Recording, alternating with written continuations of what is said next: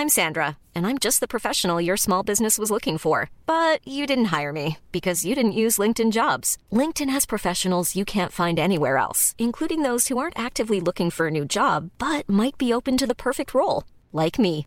In a given month, over 70% of LinkedIn users don't visit other leading job sites. So if you're not looking on LinkedIn, you'll miss out on great candidates like Sandra. Start hiring professionals like a professional. Post your free job on linkedin.com/people today.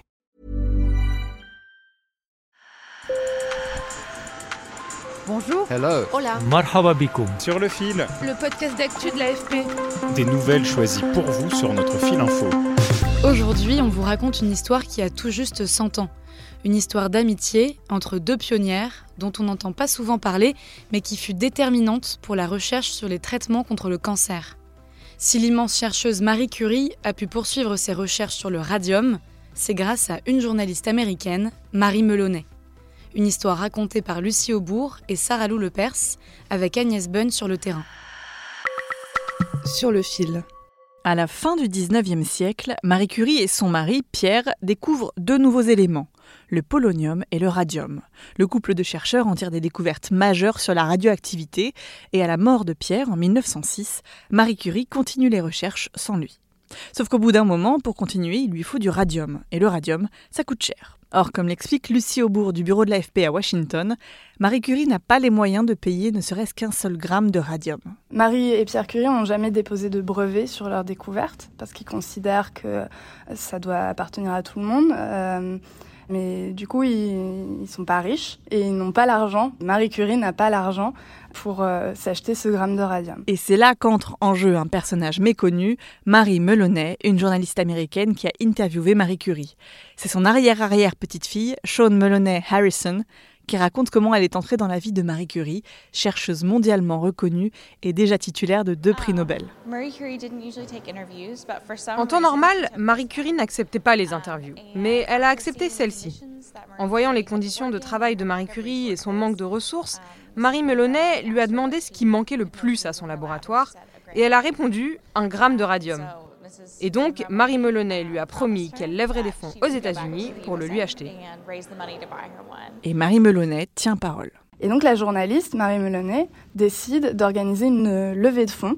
Donc elle crée le Marie Curie Radium Fund pour euh, récolter de l'argent euh, auprès des femmes américaines.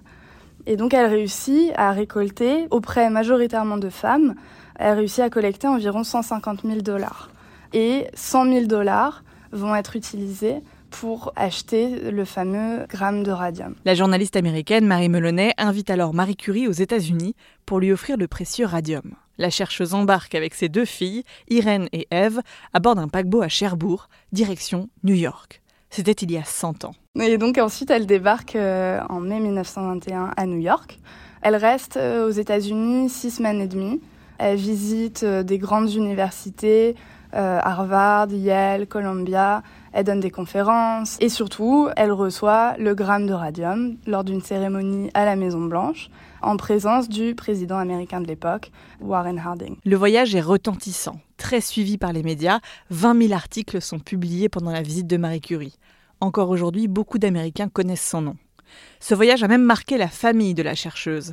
Son arrière-petit-fils, Marc Joliot, lui aussi chercheur, s'est d'ailleurs rendu aux États-Unis pour les 100 ans de cette tournée américaine. C'est un voyage et enfin une amitié entre Marie Melonnet et Marie Curie qui est, enfin pour moi, qui est particulièrement importante parce que ça donne un sens euh, au-delà de Marie Curie, la grande scientifique qui a deux prix Nobel, dont on voit toujours la figure un petit peu sombre, triste, etc. En fait, ça la rend humaine. Elle avait des amis. Et pour Lucie Aubourg, cette amitié avec Marie Melonnet est aussi symbolique. J'insiste sur le fait que c'est notamment des femmes qui ont participé à cette campagne de fonds.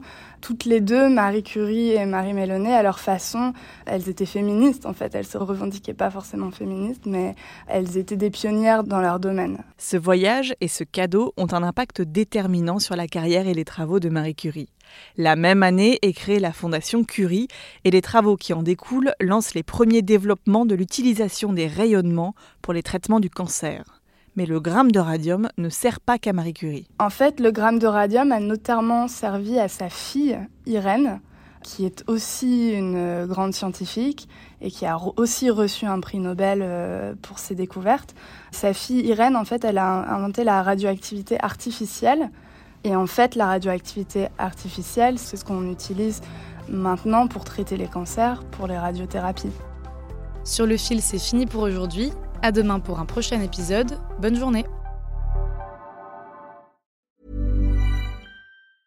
Mom deserves the best, and there's no better place to shop for Mother's Day than Whole Foods Market. They're your destination for unbeatable savings, from premium gifts to show-stopping flowers and irresistible desserts. Start by saving 33% with Prime on all body care and candles. Then get a 15-stem bunch of tulips for just $9.99 each with Prime. Round out Mom's menu with festive rosé, irresistible berry chantilly cake, and more special treats. Come celebrate Mother's Day at Whole Foods Market.